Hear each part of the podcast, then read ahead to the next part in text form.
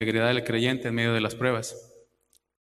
Y por alguna razón, eh, el Señor ha estado llevándonos a revisar este mensaje y trabajar con él y es mi esperanza en el Señor que eh, una vez que terminemos este, este estudio podamos estar mejor equipados, ¿verdad? Eh, y tengamos mejor entendimiento acerca de las pruebas. Las pruebas, como podemos, estamos seguros de que son, son seguras, ¿verdad? Acabamos de estudiar hace dos semanas el libro de Romanos, en el capítulo 5, ¿verdad? Y vemos cómo eh, Pablo nos, nos, habla acerca de, las pruebas y las tribulaciones y también nos habla del gozo, igual como lo ha hecho, eh, como lo hace Santiago en esta carta a, a la iglesia de ese entonces. Y algo que a veces cuando compartíamos, eh, compartíamos acerca de ese estudio de, de, Romanos 5, eh, pues había, cuando comentábamos acerca de las pruebas, había eh, se notaba esa, como que de repente no hay mucho ánimo de decir, wow, me voy a gozar en las pruebas, me voy a gozar en las tribulaciones. Pero hay un gozo, hay un gozo que Él nos habla y también Santiago. ¿verdad? Y hay una garantía de que seguir al Señor nos va a costar.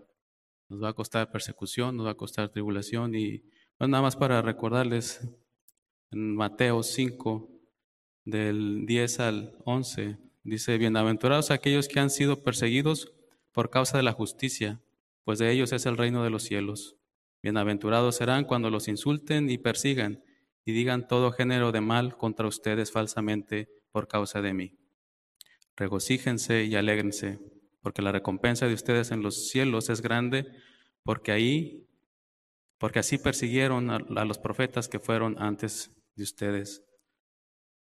Pablo, perdón, Santiago, escribe esta carta a la iglesia, porque la iglesia precisamente estaba viviendo este tiempo de persecución por causa del Evangelio.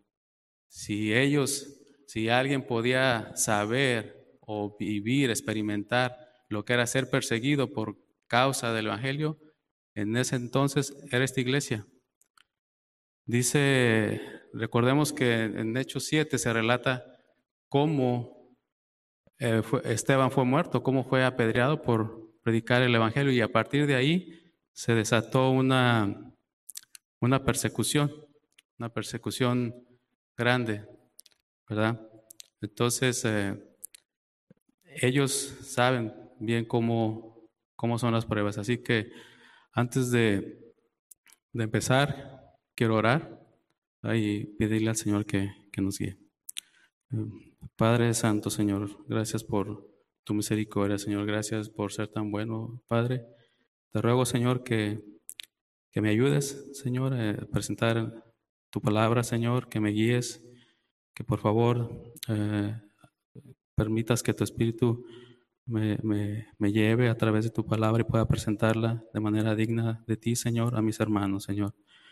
Cuida a mis hermanos, guarda su corazón, Señor, y, y háblale, Señor, habla a su corazón, Señor. Confiamos en que tú harás la obra y darás a cada quien lo que necesita, Señor, para su crecimiento y para honrarte, Señor. Gracias, Señor, en el nombre de nuestro Señor Jesucristo. Amén.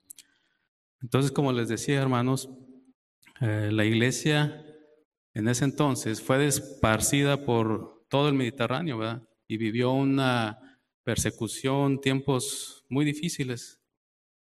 Su fe fue probada y Santiago como su pastor siente preocupación por ellos y quiere exhortarlos a que se mantengan íntegros y fieles a Dios.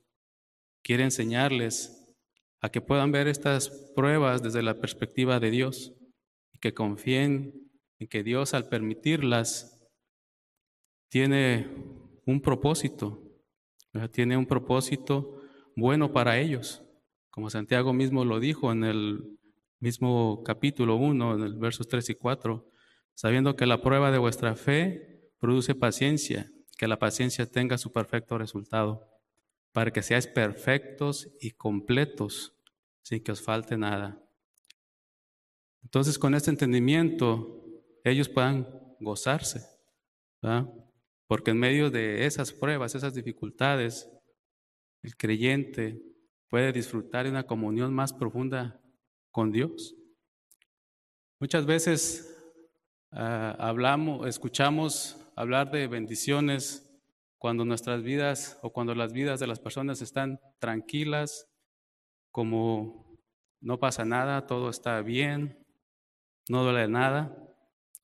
Pero pocas veces hablamos o se escucha hablar de la bendición o de las bendiciones del Señor cuando hay sufrimiento, cuando hay dolor, cuando hay persecución.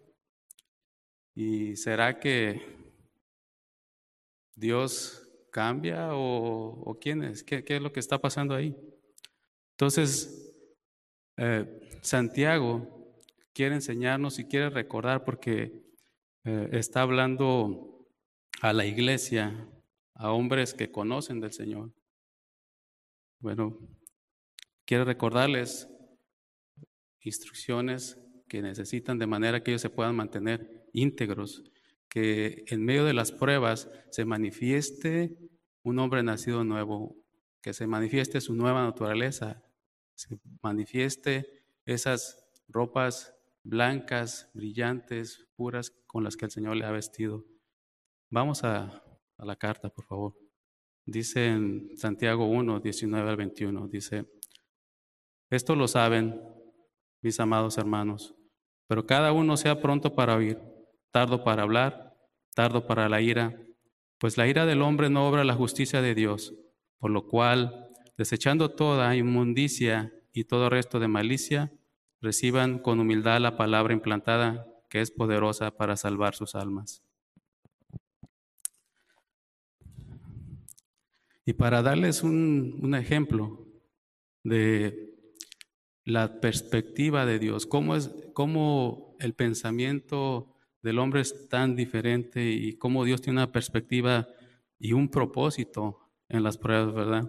En Éxodo 5.1, Moisés y Aarón fueron con el faraón y le dijeron, así dice el Señor, Dios de Israel, dije ir a mi pueblo para que me celebre fiesta en el desierto.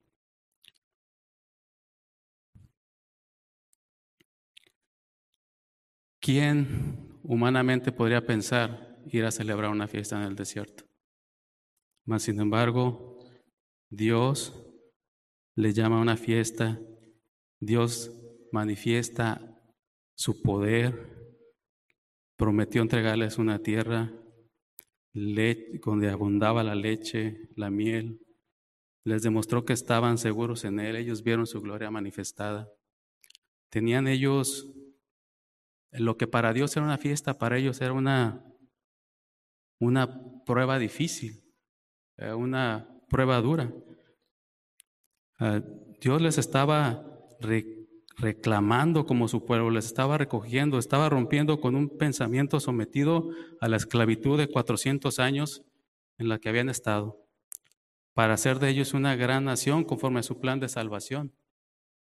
Les prometió una tierra buena y abundante que no era suficiente para que ellos tuvieran algo en que gloriarse, en que gozarse. Mas, sin embargo, sabemos que el enfoque de ellos fue la prueba y no gloriar al Señor, a pesar de que el Señor les había dado a conocer quién era Él y lo que Él iba a hacer de ellos. Entonces vamos a ir a, dividir la, el tema en tres puntos. El primer punto es su seguridad ante la prueba. El segundo punto es su actitud ante la prueba. Está dividido en dos, el escuchar y el dominio propio. El punto número tres es su obediencia durante la prueba. Y está dividido en desechando y recibiendo. Em, punto número uno, su seguridad ante la prueba. Y empieza Santiago diciendo, esto lo saben mis amados hermanos. Santiago comienza exhortando a, los creyentes ah, y afirmando que hay un conocimiento en ellos, que ellos saben algo. Pero ¿cuál es el conocimiento? ¿Qué, ¿Cuál era ese conocimiento? Eh, uno de los testimonios de las hermanas que acaban de eh, bautizar habla de ese conocimiento, ¿verdad? Cómo ese conocimiento la ha llevado a conocer al Señor, a saber que hay un propósito en su vida y cómo y la seguridad que hay en él, la salvación que, que él ofrece. Entonces, la respuesta para esta pregunta, nos vamos a ir al decir Santiago, dice, esto lo saben, está hablando de algo que ya les ha presentado. ¿Y qué es lo que les ha estado hablando en, su carta? Pues vamos a los versos del 12 al 18. ¿sí? Lo que los hermanos saben, los que los hermanos de esa época sabían de lo que les está recordando Santiago, y creo que, bueno, todos los hermanos aquí debemos, debemos de tener presentes el una, primer punto, que hay esperanza para el que persevera. En el verso Santiago 1, verso 12. Dice, cuán bienaventurado es el que persevera bajo la prueba, porque una vez que ha sido aprobado recibirá la corona de vida que el Señor ha prometido a los que aman. Entonces, eh, Santiago le recuerda, hay esperanza para el que persevera. Punto B, saben que Dios no tienta a nadie. Es el del verso del 1 al 13. Que nadie diga cuando es tentado o probado, soy tentado por Dios porque Dios no puede ser tentado por el mal y él, mismo no tienta a nadie.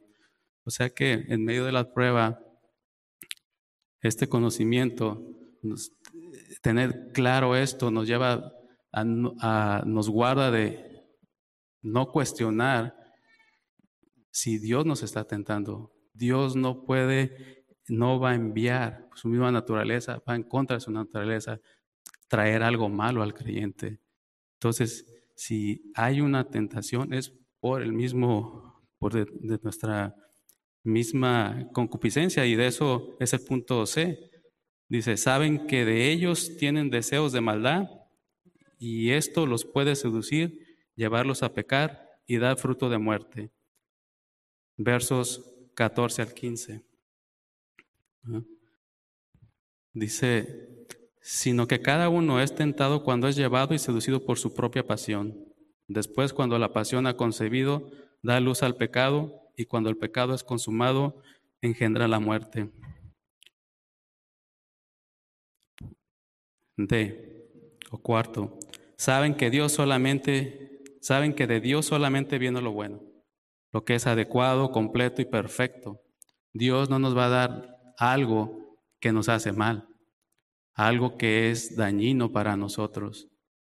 Dios es bueno y de Él, de, Él no puede venir nada malo.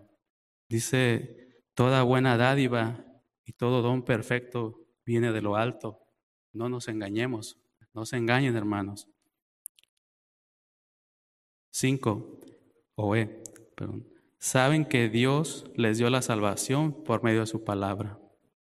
Santiago, perdón, Santiago, verso 18. En el ejercicio de su voluntad, Él nos hizo nacer por la palabra de verdad, para que fuéramos las premisas de su criatura. Entonces, ¿qué es lo que los creyentes, a lo que les está recordando Santiago a los creyentes en ese entonces, que están eh, siendo perseguidos, que están siendo, pasando por sufrimiento, dolor, muerte, hambre, que hay esperanza para el que persevera? Saben que Dios no tienta a nadie, saben que ellos tienen deseos de maldad y que esto los puede seducir y llevarlos a pecar y dar fruto de muerte. Saben que de Dios viene solamente lo bueno, adecuado, completo y perfecto. Y saben que Dios les dio la salvación por medio de su palabra.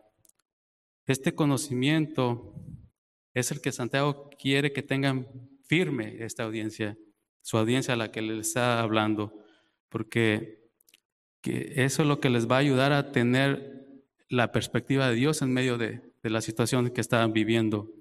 Ah, y saben que Dios, al darles la vida, una esta vida nueva, no está como que, oh, a ver qué hago con él. Dios sabe perfectamente qué es lo que va a hacer con, con una persona.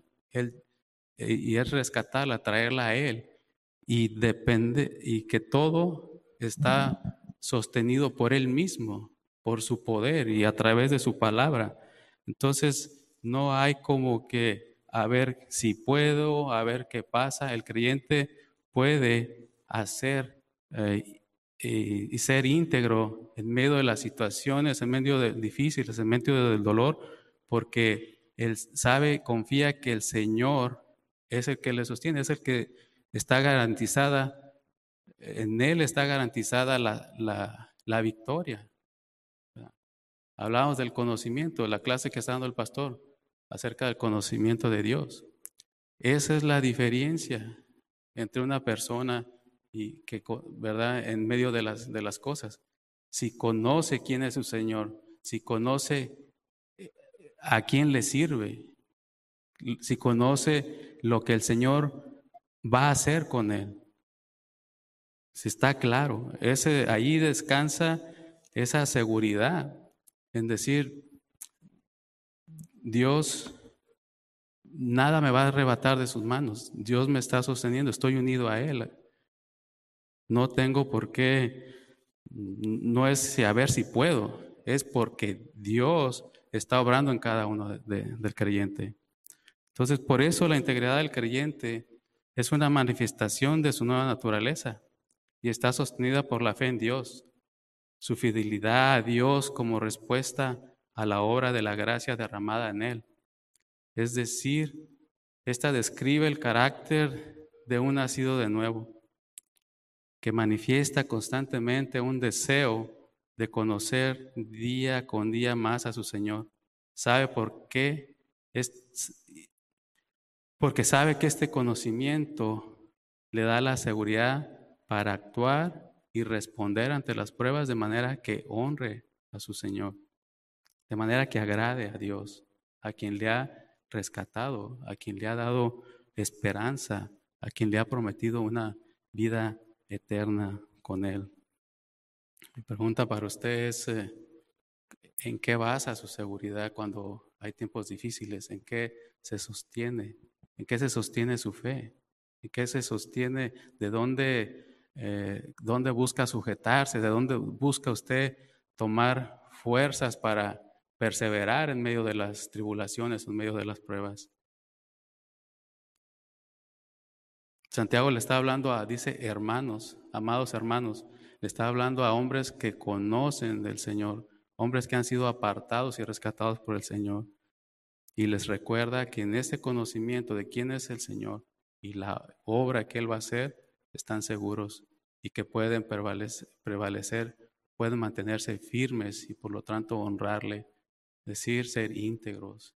Y la integridad habla de la naturaleza, eh, ¿Recuerdan el chiste que hizo una vez el pastor acerca del escorpión y, el sapito, verdad? Este, eso es de eh, cómo se manifiesta, eh, qué, es lo que manifiestan los, los, este, los seres, ¿verdad? Cuando, cómo reaccionan conforme a una situación. Ahí es donde se manifiesta qué es realmente, qué es lo que hay dentro de.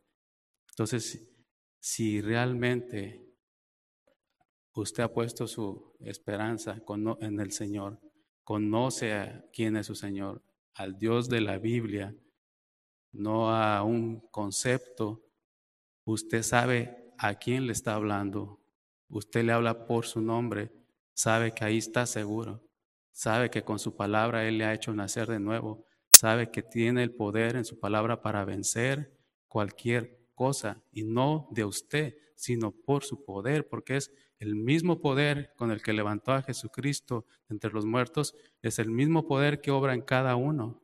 Está garantizada la victoria si conocemos a nuestro Señor. Está sostenido en ese conocimiento. En esa, esa fe está, se alimenta de ese conocimiento. Ahí está nuestra seguridad, iglesia.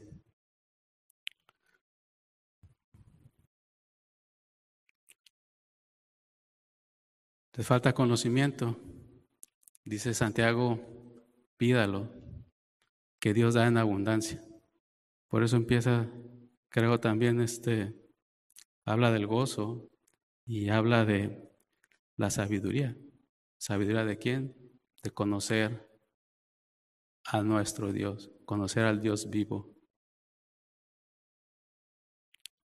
Y solamente a través de Jesucristo tenemos acceso a ese conocimiento, solamente por su obra.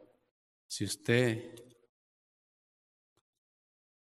no conoce quién es su Señor, si no conoce, si tiene dudas, si no conoce la obra del Señor Jesucristo, pídale al Señor, pídale al Señor que Él le dará, Él le dará el conocimiento y lo podemos ver, ahí están testimonios, cómo el Señor obra en las personas cuando ellas le conocen, saben a quién le están pidiendo, saben ante quién se están postrando, ¿verdad?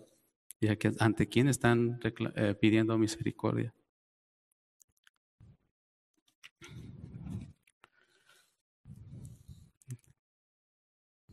Vamos a ir al, punto número dos, dice su actitud ante la prueba. En este punto, aquí vamos a ver cómo algunas de las características de la integridad, cómo se manifiesta, ¿verdad? Ante una situación, cómo reacciona, cómo responde, cómo responden las personas o cómo responde, en este caso nos vamos a referir a un creyente, porque es a quienes está Santiago dirigiendo su carta. Dice, ah, punto A, escuchar. Dice, pero cada uno sea pronto para oír, tardo para hablar la forma del, del verbo sea, es, no es si quieres. Santiago está diciendo prácticamente cállate y escucha. Debes oír. Tienes la responsabilidad de oír, particularmente la palabra de Dios, pues es a través de ella que Dios te va a fortalecer, te va a instruir, corregir, enseñar, te va a guiar, te ha dado vida y solo en ella está el poder para que puedas vencer en medio de las pruebas que estás pasando. Las personas normalmente son muy buenas para hablar, hablan mucho y demasiado, ¿verdad? Eh, tenemos una sola boca y dos oídos y a lo mejor este, deberíamos de ser más rápidos para escuchar que para hablar, pero luego es al contrario. Y siempre, la mayoría de las veces, la mayoría de las veces las personas se meten en problemas por hablar. Pocas veces se meten en problemas por, por escuchar. Entonces, la actitud que se manifiesta en una persona que creo que habla de la humildad, El ser humilde, el tener una actitud de, de servicio, una actitud de amor hacia el otro, el carácter de Dios, el mismo carácter que el Señor ha, con el que nos ha tratado. Esa disposición a atendernos. Porque la palabra oír en el antiguo griego, la traducción sería, la intención sería atender las súplicas de los demás, atender las súplicas presentadas. Entonces, eh, ¿cuál es nuestra actitud? La actitud debemos de esforzarnos y Santiago dice, está ordenando prácticamente, eh, escucha, calla y escucha. Vamos a Eclesiastes 5 del 1 al 3 para ver un poquito más acerca de la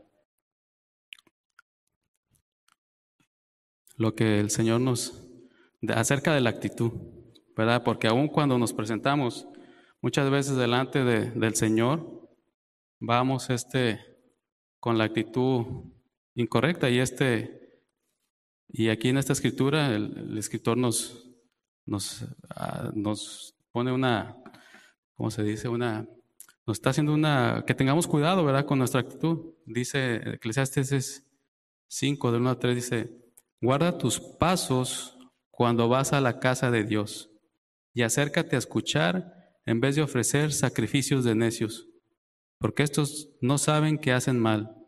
No te des prisa en hablar, ni te apresure, ni se apresure tu corazón a proferir palabra delante de Dios porque Dios está en los cielos y tú en la tierra. Por tanto, sean pocas tu palabra. tus palabras. El escritor nos está advirtiendo acerca de la actitud al presentarnos delante de Dios, ¿verdad? De que Dios es santo y omnisciente, no necesita consejos de nosotros, no nosotros somos los que necesitamos de su sabiduría. Eh, vamos a escuchar, a ser instruidos, no vamos a decirle al Señor qué es lo que, qué es lo que debe de hacer o, o, qué es lo que queremos, ¿verdad? Entonces la, la actitud es muy importante y se manifiesta en la intención o qué tantos, qué tan hábiles somos para escuchar. Nuestra esa disposición es en lo práctico eh, una manera de honrar el mandamiento más grande que Jesús hablaba en Mateo 22, ¿verdad?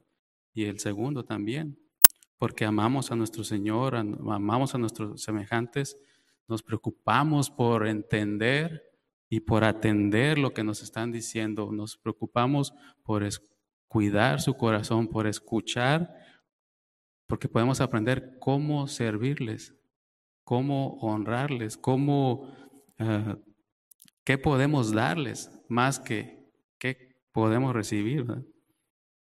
Entonces, eh, iglesia, necesitamos escuchar, necesitamos aprender a escuchar, necesitamos eh, ser hábiles para escuchar, necesitamos muchas veces ser enseñados para escuchar, ser prontos para escuchar.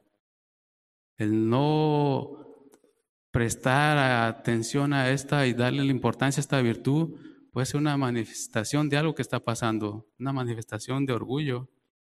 Y se preguntará, ¿por qué orgullo? Pues la próxima vez que le cueste trabajo o usted medite y si le cuesta trabajo escuchar, mm, hágase esas preguntas. ¿Por qué? ¿Por qué cuesta trabajo escuchar? Hice algo, una búsqueda así rápida, ¿verdad? Una, ¿Cómo se manifiesta el orgullo en el escuchar? Y nomás les voy a compartir rápido. Dice, uno, se engañan, una característica de orgullo, al escuchar, al no querer escuchar, dice, se engañan a sí mismos. Otra, tienen que decir la última palabra, o sea, son, se creen maestros de todo. Les cuesta pedir perdón, sienten amenazado su ego fácilmente, hablan frecuentemente de logros, todo es por ellos, ¿verdad? Y para ellos. Intentan no pedir ayuda nunca, creen que pueden hacer conforme su pensamiento, con sus fuerzas y sienten la, o sienten la voluntad de tener el control de todo. Entonces, hermanos, si hay la invitación a revisar, ¿verdad? ¿Por qué? ¿Por qué costaría trabajo escuchar y revisar y pedirle al Señor que nos ayude en esta área? Miren Proverbios 10, 19.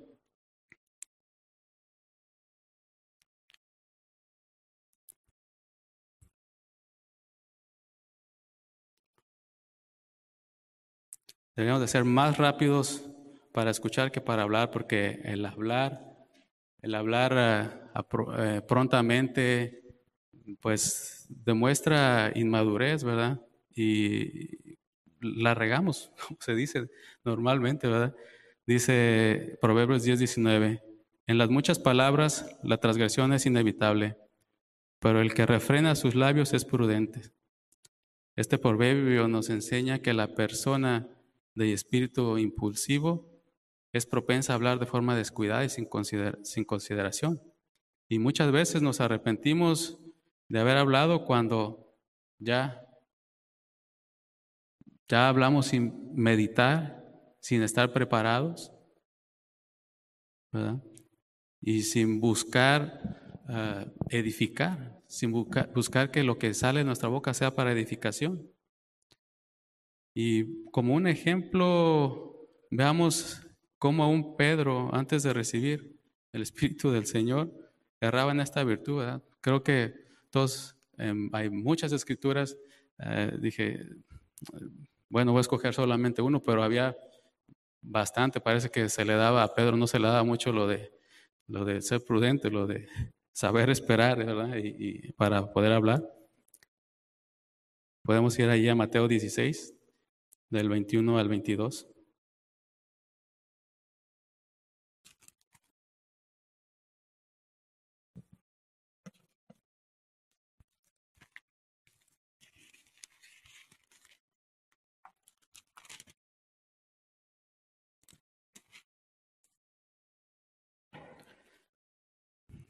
Dice, desde entonces Jesucristo comenzó a declarar a sus discípulos que debía ir a Jerusalén y sufrir muchas cosas de parte de los ancianos, de los principales sacerdotes y de los escribas, y ser muerto y resucitar al tercer día. Tomando aparte a Jesús, Pedro le, lo, lo reprendió. No lo permita Dios, Señor. Eso nunca te, te acontecerá. Pero eh, parece como que Pedro tiene otros planes, ¿verdad? Y como que él sabe mejor cómo deben de hacer las cosas o qué es lo que, qué es, qué es lo que debe de hacer. Parece que él quiere instruir al, al omnisciente. Él quiere instruir al Todopoderoso. Y mire la respuesta del Señor. Dice, pero volviéndose e, a él, volviéndose él, dijo a Pedro, quítate de delante de mí, Satanás, me eres piedra de tropiezo, porque no estás pensando en las cosas de Dios, sino en las cosas de los hombres. Esa actitud pronta para hablar, sin reaccionar, sin meditar, sin, sin revisar y sin preparar lo que vamos a decir, pues muchas veces, o la mayoría de las veces, no edifica. Y peor, cuando vamos delante del Señor, no le honra. Aún cuando nuestra intención al presentarnos puede ser buena, ir en oración, pero si no es una oración meditada, pensada, basado en un conocimiento de quién es nuestro Señor, a quién nos estamos acercando, pues vamos a errar. ¿verdad? Entonces, y la intención principal de ir a presentarnos es, delante de Él, ser instruidos.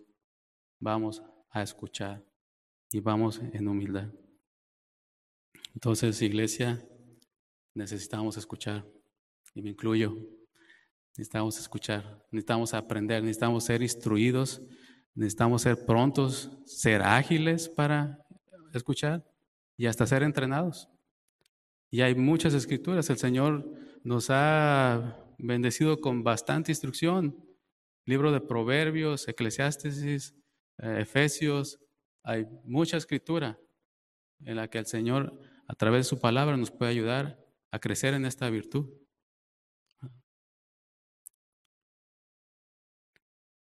Vamos al punto B, dominio propio. Tardo para la ira, pues la ira de Dios no obra la justicia de Dios. Igual que para hablar, Santiago ordena al creyente, a los creyentes, sean lentos para enojarse. La palabra enojo en el griego describe, que utiliza Santiago, describe un resentimiento profundo y rechazo. En este caso, a la palabra de Dios. Pues al ceder el, el enojo, se está cediendo a las pasiones de la carne que combaten al espíritu. De eso habla primera de Pedro, su, en su capítulo segundo, ¿verdad? Verso 11. No produce la vida justa que Dios quiere. Y generalmente el enojo lleva a pecar, la mayoría de las veces. Cuando las personas se encuentran en medio de situaciones difíciles, pruebas duras, cuando hay dolor, sufrimiento, pues las emociones pueden estar ahí al borde, ¿verdad? Y luego viene el pretexto, pues un pretexto porque decimos, ah, es que no quise reaccionar así, porque nos airamos muy pronto. Pero Santiago dice, lentos para la ira, también debes refrenar tu ira, porque eso te va a llevar a pecar. Y es, la, dice en segunda de Pedro. Podemos ir a segunda de Pedro. En el verso, en el capítulo 1, del 5 al 7, dice, ah, tenemos que agregar eh, dominio propio. Tenemos que eh, contener nuestra ira, no ceder a nuestras pasiones, no ceder a nuestras emociones, eh, ¿verdad?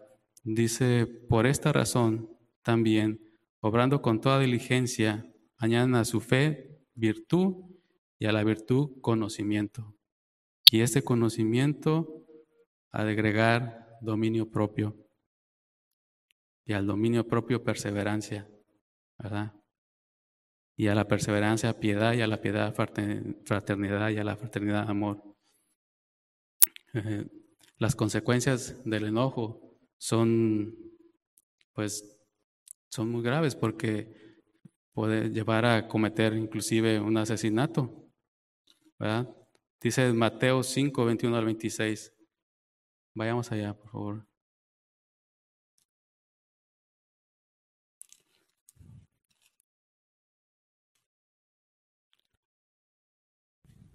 Dice, ustedes han oído que se dijo a los antepasados, no matarás, y cualquiera que cometa homicidio será culpable ante la corte. Pero yo les digo a, todo aquel que esté enojado con su hermano, será culpable ante la corte, y cualquiera que diga insensato a su hermano, será culpable ante la corte suprema, y cualquiera que diga idiota, será merecedor del infierno de fuego.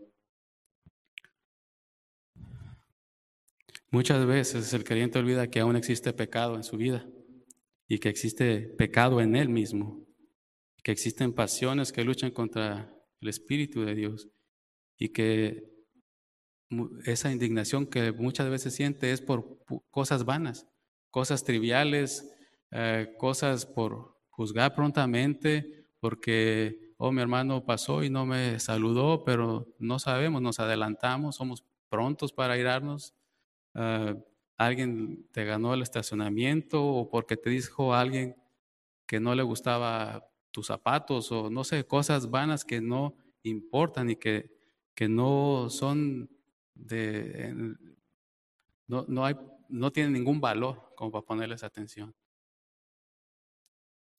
Así que en medio de las pruebas, esos hermanos, imagínense, cualquier persona que está en medio de una situación una prueba, está siendo probado, está pasando por una por sufrimiento, por una prueba dura, pues eh, quizás está más con las emociones más afuera y puede reaccionar eh, pues con enojo, ¿verdad?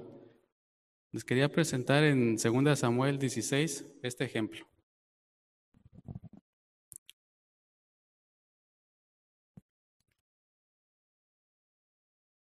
Segunda Samuel 16, del verso 5 al 13.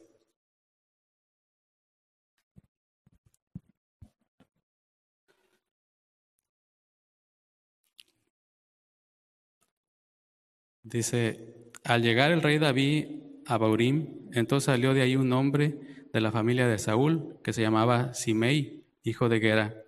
Cuando salió iba maldiciendo y tiraba piedras a David y a todos los siervos del rey David. Aunque todo el pueblo y todos los hombres valientes estaban a su derecha y a su izquierda, así decía Simeí, mientras maldecía, fuera, fuera hombre sanguinario indigno, el Señor ha hecho volver sobre ti toda la sangre derramada en la casa de Saúl, en cuyo lugar has reinado. El Señor ha entregado el reino en manos de tu hijo Absalón.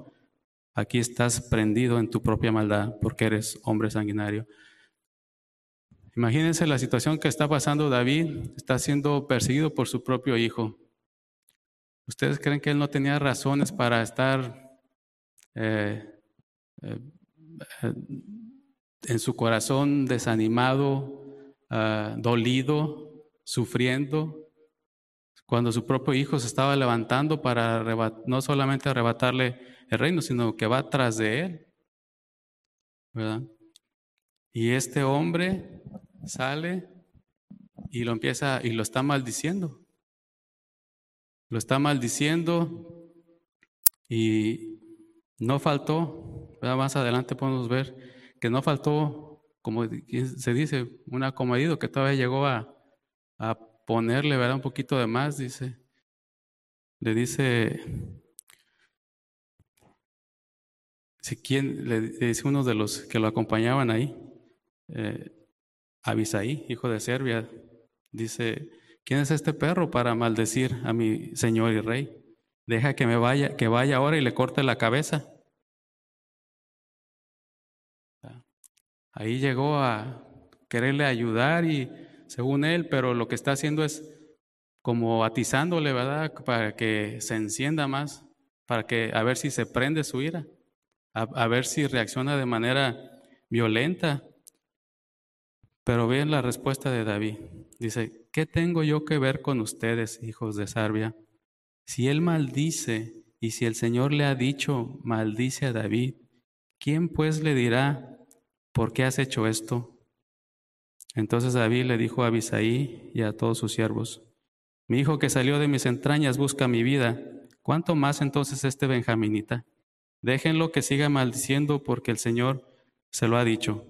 Quizás el Señor mire mi aflicción y, me devuelva bien por su maldición de hoy.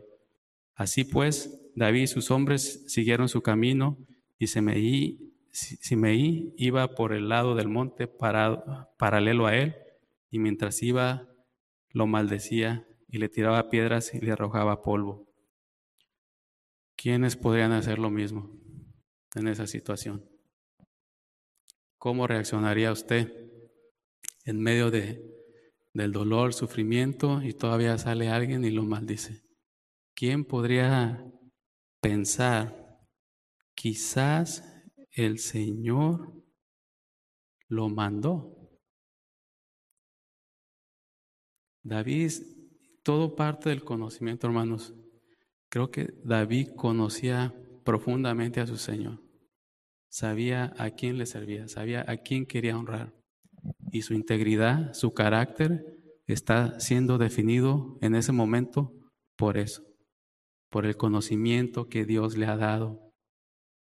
Y entonces se manifiesta en integridad a su Señor, en lealtad a su Señor y confía en Él. Dice, bueno, el Señor lo permitió, pues que lo haga. Entonces, podemos ver ahí cómo el dominio propio es un resultado de conocimiento y de la confianza y de la obra por la palabra del Señor, por la obra de Dios, por renunciar a la carne y someternos, creer, dejar que el Señor tome control de nuestra vida a través de su Espíritu. Hermanos,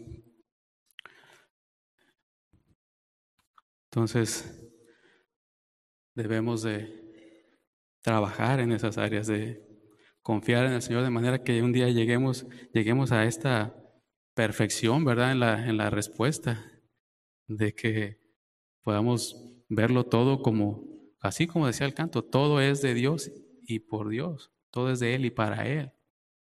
Y si Dios permite algo y no lo entendemos, como dijo Santiago, ¿verdad? Al principio, pidámosle al Dios conocimiento, sabiduría, que nos ayude a entender. Entonces, el punto número uno, el conocimiento. Vimos el, cómo la integridad del creyente está descansa en, la, fe y esa se alimenta del, conocimiento de Dios, de quién es nuestro Señor. Y eso se manifiesta en nuestra actitud, en una actitud de humildad, de no de orgullo y una disposición a escuchar la palabra de Dios porque es la que nos está alimentando, la que nos está, ah, la que nos ha dado vida, la que nos ha dado una nueva vida y una esperanza. Entonces podemos honrar a nuestro Señor en medio del dolor, el sufrimiento, las pruebas, las situaciones difíciles, porque confiamos en, Dios. Ahora, otra, otra manera en que se manifiesta esa integridad es en la obediencia durante la prueba. Y esa la vamos a ver también en punto A y punto y, y B. ¿verdad? El A es desechando. Dice Santiago, en el 21 dice, por lo cual, desechando toda inmundicia y todo resto de malicia. Y aquí el verbo desechar se recoge la idea de despojarse de la vestimenta, ¿verdad? Se usa en el Nuevo Testamento para hablar de despojarse de la nueva, de la vieja manera de vivir, de despojarse de las ropas sucias que, con las que vestíamos antes, ¿verdad? Y, y revestirnos de las nuevas vestiduras, ropas limpias, resplandecientes que el Señor nos ha comprado, nos ha dado. Dice, eh, y, y dice desechando, desechando. Y lo dice esa palabra, eh, perdón, mi voz no es tan fuerte, quisiera remarcar la fuerza con la que Santiago está diciendo esta palabra. Desechando. Es una orden directa y con fuerza. Despójense, despójense de la inmundicia, de toda inmundicia, todo resto de inmundicia y no es como que queda un poquito. En realidad, en, la escritura original habla de abundante, abundante, hay, todavía hay abundancia en, en, en, nosotros mismos. Y dice que la inmundicia se refiere eh, a todo tipo de suciedad, ya sea física como moral. El mismo término se usó para referirse a la cerilla del oído. De aquí que podemos entender cómo la inmundicia estorba para escuchar la palabra de Dios. Y ayúdenme, ¿qué ejemplos de cosas que son inmundicias, como la hablamos de la amargura, ¿verdad? La amargura, ¿por qué? ¿No es cierto que la amargura es un estorbo para escuchar la palabra de Dios? Inmundicia es todo lo que no honra o no completa el propósito de Dios. Pleitos, contiendas, amargura, envidias, avaricia, todas esas cosas, rencor, se consideran, las consideramos o las considera, son inmundicia ante los ojos del Señor porque son un estorbo para la obra que su palabra está haciendo. Cuando las personas se aferran a, a su amargura, pues ahí están cargando con un bulto toda, todo su andar, ¿verdad? Todo su caminar. Y la orden es despojarse de eso, porque como está, hermanos, la inmundicia está ocupando un espacio en usted que, o en su corazón que el Señor compró, que el Señor reclamó como suyo, por el cual derramó su sangre en la cruz. ¿Quién quiere guardar trapos hediondos consigo? Así es delante del Señor esas cosas y estorban, estorban para escuchar, estorban para recibir la instrucción del Señor y mantiene a la persona encadenada cargando algo innecesario, haciéndose el andar más pesado y más complicado. Entonces, dice Santiago, despojándose de toda inmundicia y de todo resto de malicia. Malicia, ¿qué significa malicia? Todo aquello de carácter malo, deleznable, indica aquello que es de influencia maligna y tiene un efecto maligno. Es todo lo opuesto a lo bueno, a lo aconsejable, a lo que es de carácter benéfico, útil.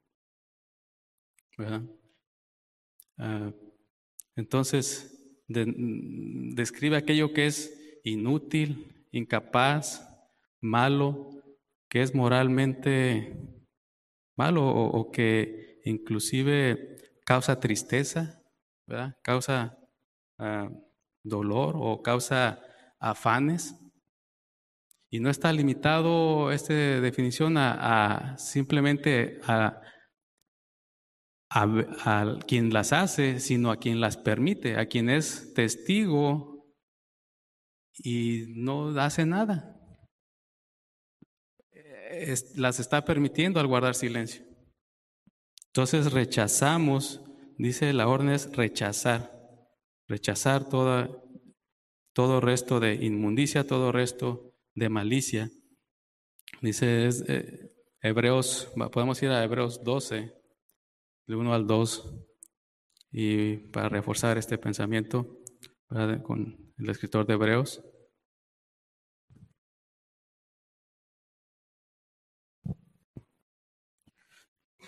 Dice, por tanto, puesto que tenemos en derredor nuestro tan grande nube de testigos, despojémonos también de todo peso y del pecado que tan fácilmente nos envuelve y corramos con paciencia la carrera que tenemos por delante, puesto los ojos en Jesús, el autor y consumador de la fe, quien por el gozo puesto delante de él soportó la cruz, despreciando la vergüenza y se ha sentado a la diestra del trono. Es decir, que dejemos a un lado todo peso que pueda ser un estorbo cuando queremos honrar a nuestro Señor en medio del camino que Él nos ha, que Él ha propuesto para nosotros por delante, ¿verdad?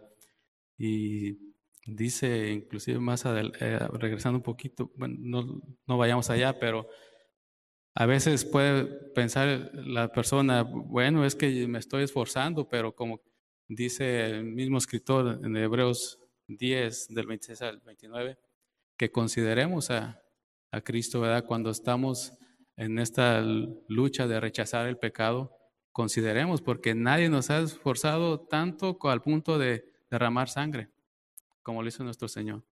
Entonces, eh, tenemos, eh, iglesia, que hacer eh, énfasis y revisar, ir delante del Señor y pedirle que nos ayude a través de su palabra, porque es a través de ella, ¿verdad?, que, que nos ha dado la vida, que nos ha dado este entendimiento, este conocimiento que podemos vencer también ahí, en esa, en esa lucha de deshacernos y de despojarnos de toda, de toda la inmundicia, de toda la maldad.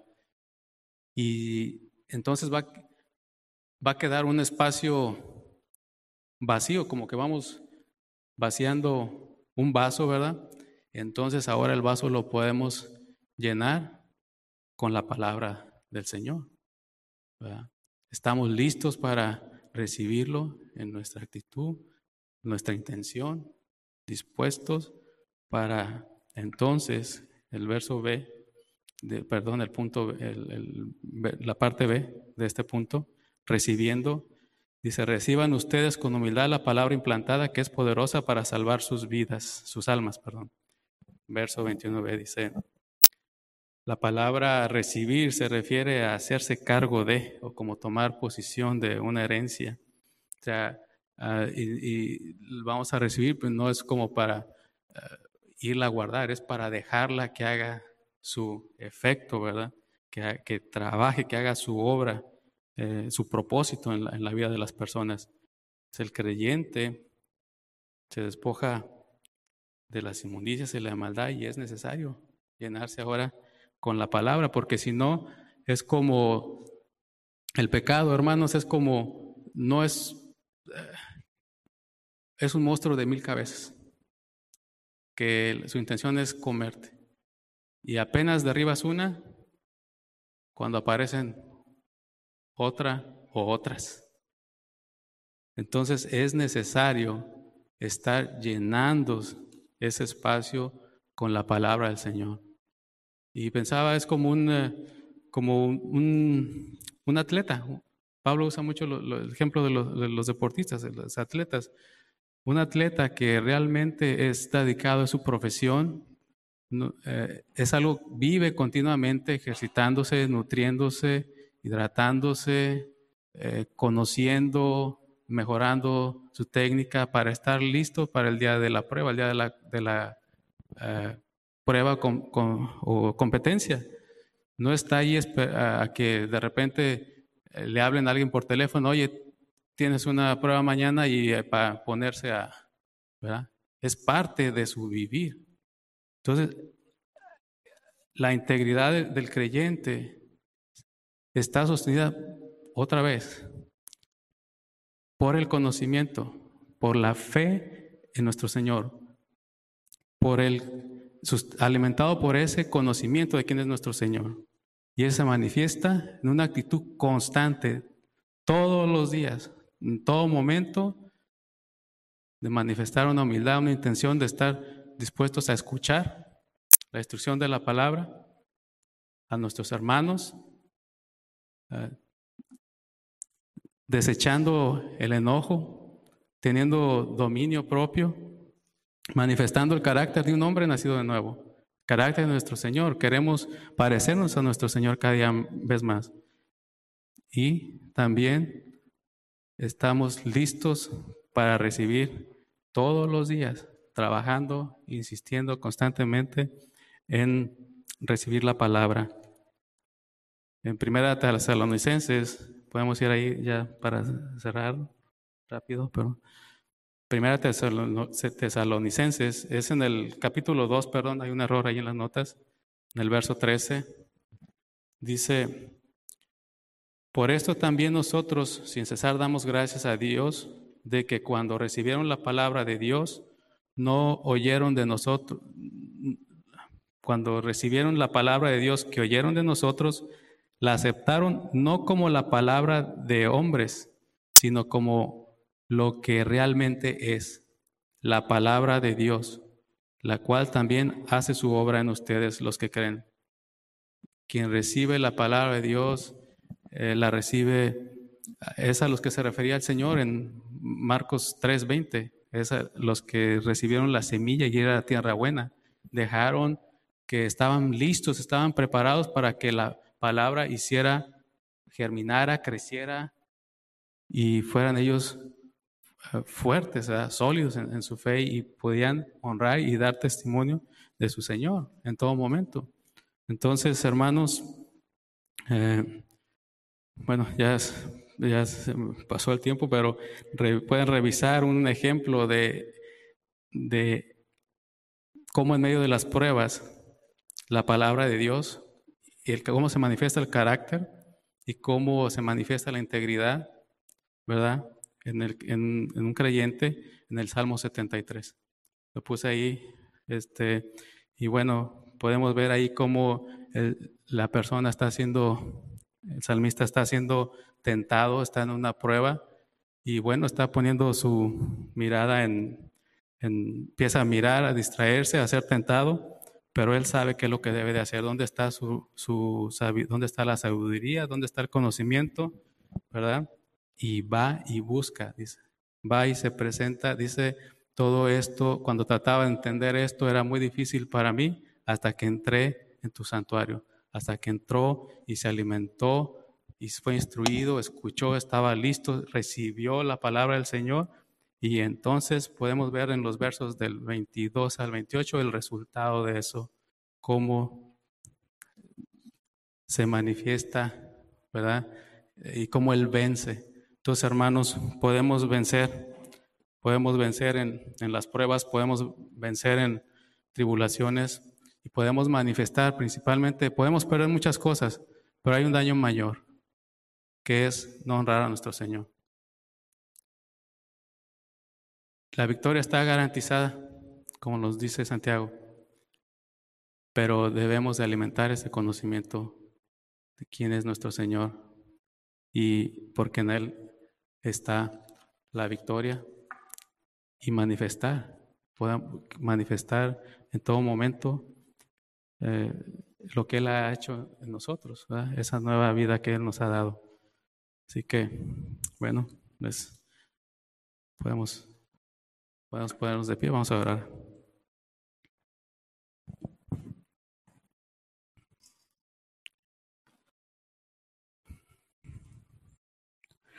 Padre Señor, gracias Señor por, tu palabra, Señor, gracias por la seguridad que tenemos en ella, Señor. Gracias porque a través de ella nos has dado una nueva vida, Señor. Y gracias porque nos has dejado saber que estamos seguros en ti, estamos ah, guardados por ti, Señor, y eres tú quien va por delante de nosotros en todo momento, Señor.